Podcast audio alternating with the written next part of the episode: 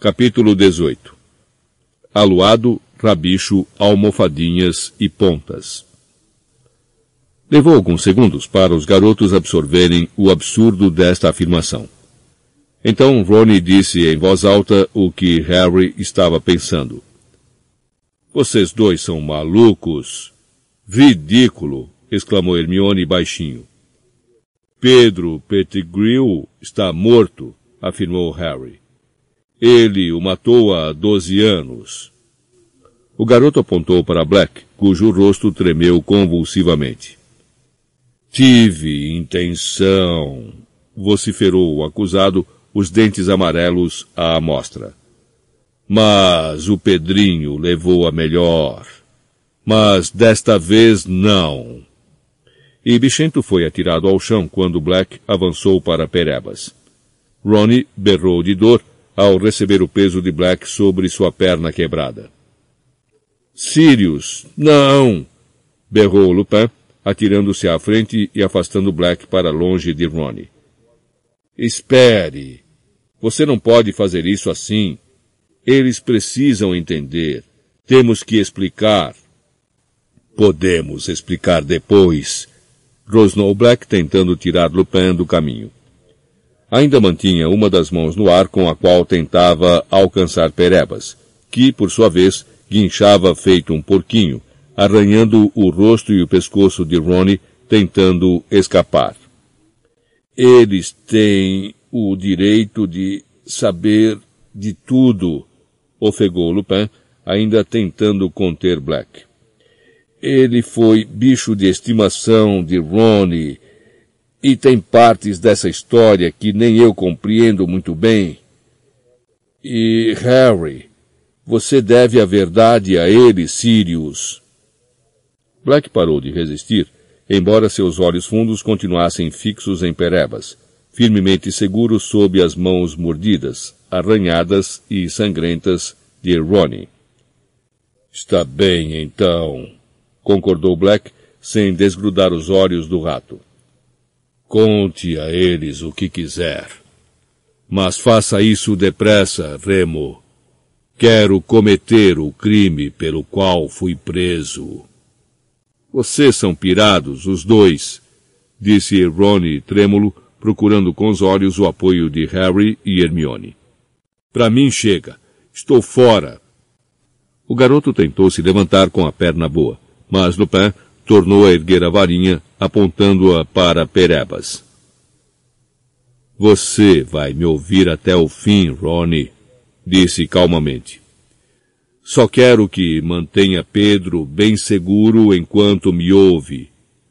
Ele não é Pedro, ele é Perebas, berrou Ronnie, tentando empurrar o rato para dentro do bolso das vestes. Mas Perebas resistia com todas as forças. Ronnie oscilou e se desequilibrou, mas Harry o amparou e empurrou de volta à cama. Então, sem dar atenção a Black, Harry se dirigiu a Lupin. Houve testemunhas que viram Pettigrew morrer, disse. Uma rua cheia. Eles não viram o que pensaram que viram, disse Black ferozmente, ainda vigiando Perebas se debater nas mãos de Ronnie. Todos pensaram que Sirius tinha matado Pedro, confirmou Lupin, acenando a cabeça. Eu mesmo acreditei nisso até ver o mapa hoje à noite. Porque o mapa do maroto nunca mente. Pedro está vivo, na mão de Ronnie Harry. Harry baixou os olhos para Ronnie, e quando seus olhares se encontraram, os dois concordaram silenciosamente. Black e Lupin estavam delirando. A história deles não fazia o menor sentido. Como Perebas poderia ser Pedro Pettigrew? Azkaban, afinal, devia ter endoidado Black. Mas por que Lupin estava fazendo o jogo dele? Então Hermione falou numa voz trêmula que se pretendia calma, como se tentasse fazer o professor falar sensatamente. Mas, professor Lupin, Perebas não pode ser Pettigrew. Não pode ser verdade. O senhor sabe que não pode. Por que não pode? Perguntou Lupin calmamente, como se estivessem na sala de aula. E Hermione apenas levantasse um problema relativo a uma experiência com Grindylaws. Porque... porque as pessoas saberiam se Pedro Pettigrew tivesse sido um animago. Estudamos animagos com a professora McGonagall. Eu procurei maiores informações quando fiz o meu dever de casa. O Ministério da Magia controla os bruxos e bruxas que são capazes de se transformar em animais. Há um registro que mostra em que animal se transformam, o que fazem, quais são os seus sinais de identificação e outros dados. E fui procurar o nome da professora McGonagall no registro e vi que só houve sete animagos neste século, e o nome de Pettigrew não constava da lista. Harry mal tivera tempo de se admirar intimamente com o esforço que Hermione investia nos deveres de casa, quando Lupin começou a rir. Certo outra vez, Hermione, exclamou.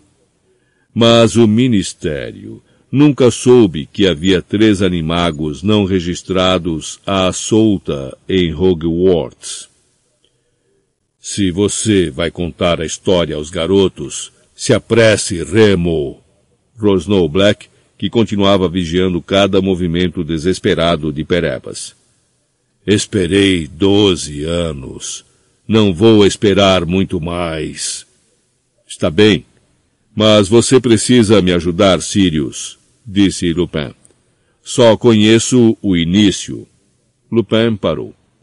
Tinha ouvido um rangido alto às costas dele. A porta do quarto se abriu sozinha. Os cinco olharam. Então Lupin foi até a porta e espiou para o patamar. Não há ninguém aí fora. Esse lugar é mal assombrado, comentou Ronnie. Não é, não, disse Lupin, ainda observando intrigado a porta.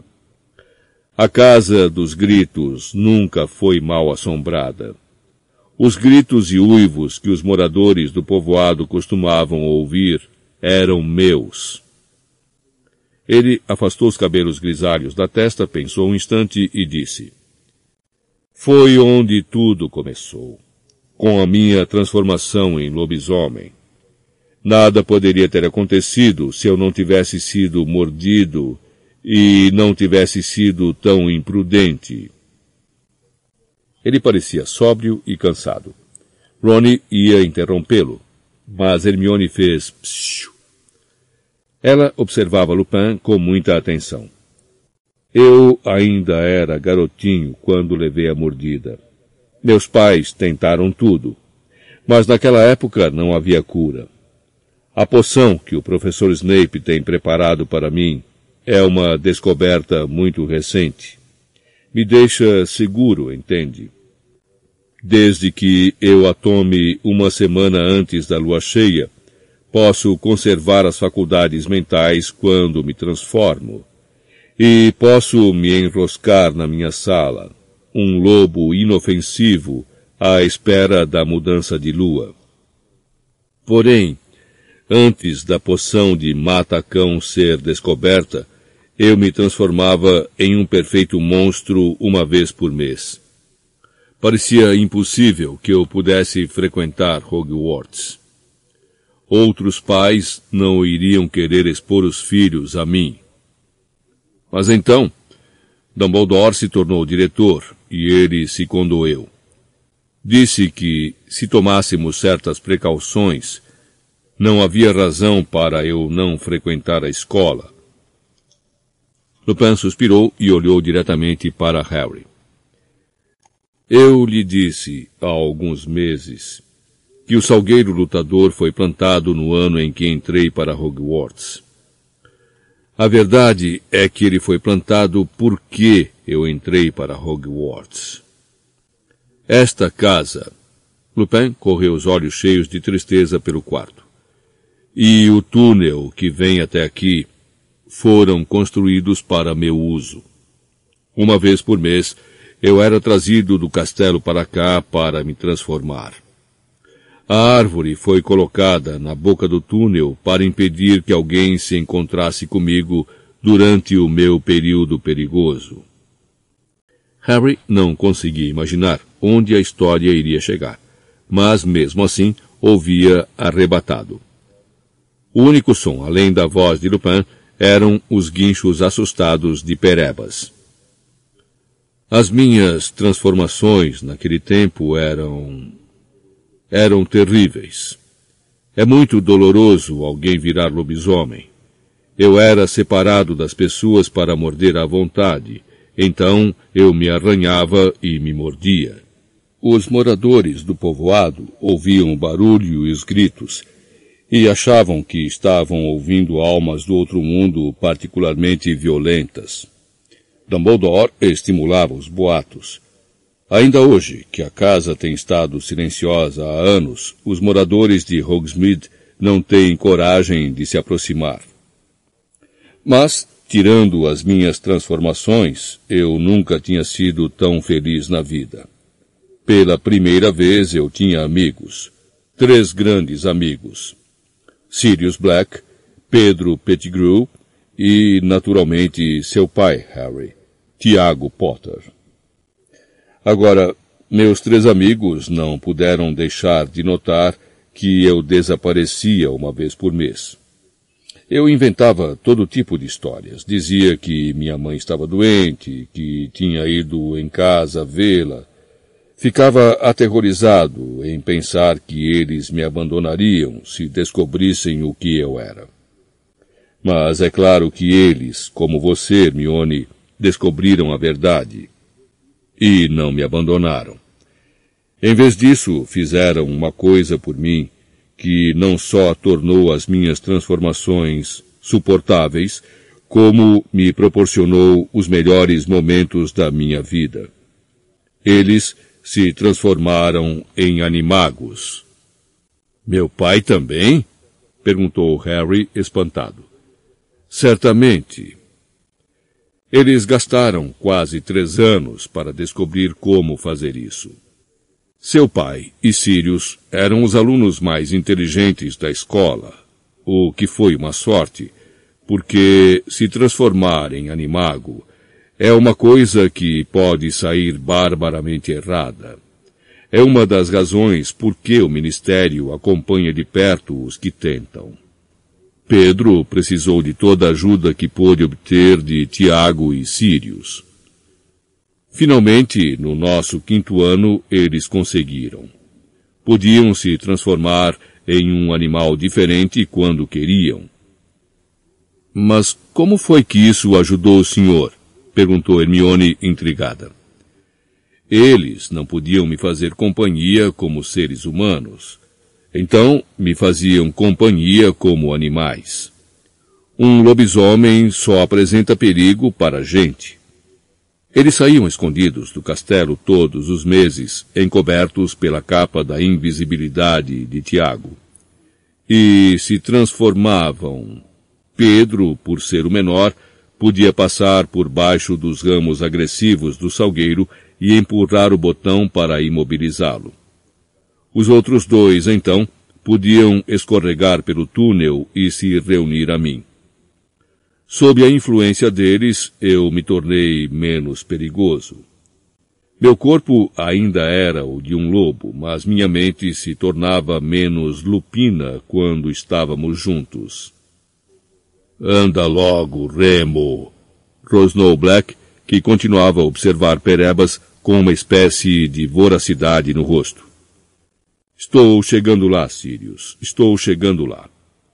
Bom, abriram-se possibilidades extremamente excitantes para nós do momento em que conseguimos nos transformar. Não demorou muito e começamos a deixar a casa dos gritos e perambular pelos terrenos da escola e pelo povoado à noite. Sirius e Tiago se transformavam em animais tão grandes que conseguiam controlar o lobisomem. Duvido que qualquer aluno de Hogwarts jamais tenha descoberto mais a respeito dos terrenos da escola e do povoado de Hogsmeade do que nós. E foi assim que acabamos preparando o mapa do maroto e assinando-o com os nossos apelidos. Sírios é almofadinhas, Pedro era bicho e Tiago era pontas. Que tipo de animal? Harry começou a perguntar, mas Hermione o interrompeu. Mas a coisa continuava a ser realmente perigosa. Andar no escuro em companhia de um lobisomem. E se o senhor tivesse fugido deles e mordido alguém? É um pensamento que ainda me atormenta, respondeu Lupin deprimido. E muitas vezes escapávamos por um triz. Nós nos ríamos disso depois. Éramos jovens, irresponsáveis, empolgados com a nossa inteligência. Por vezes eu sentia remorsos por trair a confiança de Dumbledore, é óbvio. Ele me aceitara em Hogwarts, coisa que nenhum outro diretor teria feito, e sequer desconfiava que eu estivesse desobedecendo às regras que ele estabelecera para a segurança dos outros e a minha própria. Ele nunca soube que eu tinha induzido três colegas a se transformarem ilegalmente em animagos. Mas eu sempre consegui esquecer meus remorsos todas as vezes em que nos sentávamos para planejar a aventura do mês seguinte. E não mudei. O rosto de Lupin endurecera e havia desgosto em sua voz. Durante todo este ano, lutei comigo mesmo, me perguntando se devia contar a Dumbledore que Sirius era um animago. Mas não contei. Por quê? Porque fui covarde demais, porque isso teria significado admitir que eu traíra sua confiança enquanto estivera na escola, admitir que influenciara outros. E a confiança de Dumbledore significava tudo para mim. Ele me admitira em Hogwarts quando garoto, e me dera um emprego quando eu fora desprezado toda a minha vida adulta, incapaz de encontrar um trabalho remunerado, porque sou o que sou. Então me convenci de que Sirius estava penetrando na escola por meio das artes das trevas que aprendera com Voldemort, que o fato de ser um animago não entrava em questão. Então, de certa forma, Snape tinha razão quanto à minha pessoa. Snape? exclamou Black com a voz rouca, desviando os olhos de Perebas pela primeira vez nos últimos minutos para olhar Lupin. O que é que Snape tem a ver com isso? Ele está aqui, Sirius, respondeu Lupin, sério. É professor em Hogwarts também. E ergueu os olhos para Harry, Ron e Hermione. O professor Snape frequentou a escola conosco. Ele se opôs fortemente à minha nomeação para o cargo de professor de defesa contra as artes das trevas. Passou o ano inteiro dizendo a Dumbledore que eu não sou digno de confiança. Ele tem suas razões, entendem? O Sirius aqui pregou uma peça nele que quase o matou. Uma peça de que participei. Black emitiu uma exclamação de desdém. Foi bem feito para ele, zombou espionando, tentando descobrir o que andávamos aprontando, na esperança de que fôssemos expulsos. Severo tinha muito interesse em saber aonde eu ia todo mês, disse Lupin a Harry, Ron e Hermione. Estávamos no mesmo ano, entendem? E não, eh, não gostávamos muito um do outro. Ele não gostava nada de Tiago. Ciúmes, acho eu, do talento de Tiago no campo de quadribol. Em todo caso, Snape tinha me visto atravessar os jardins com Madame Pomfrey certa noite, quando ela me levava em direção ao salgueiro lutador para eu me transformar. Sirius achou que seria uh, divertido contar a Snape que ele só precisava apertar o nó no tronco da árvore com uma vara longa para conseguir entrar atrás de mim. Bem, é claro que Snape foi experimentar. e, se tivesse chegado até a casa, teria encontrado um lobisomem adulto. Mas seu pai, que soube o que Sirius tinha feito, foi procurar Snape e puxou-o para fora, arriscando a própria vida. Snape, porém, me viu no fim do túnel. Dumbledore o proibiu de contar a quem quer que fosse, mas desde então ele ficou sabendo o que eu era. Então, é por isso que Snape não gosta do senhor? disse Harry lentamente. Porque achou que o senhor estava participando da brincadeira? Isso mesmo, zombou uma voz fria vinda da parede atrás de Lupin. Severo Snape removia a capa da invisibilidade e segurava a varinha apontada diretamente para Lupin.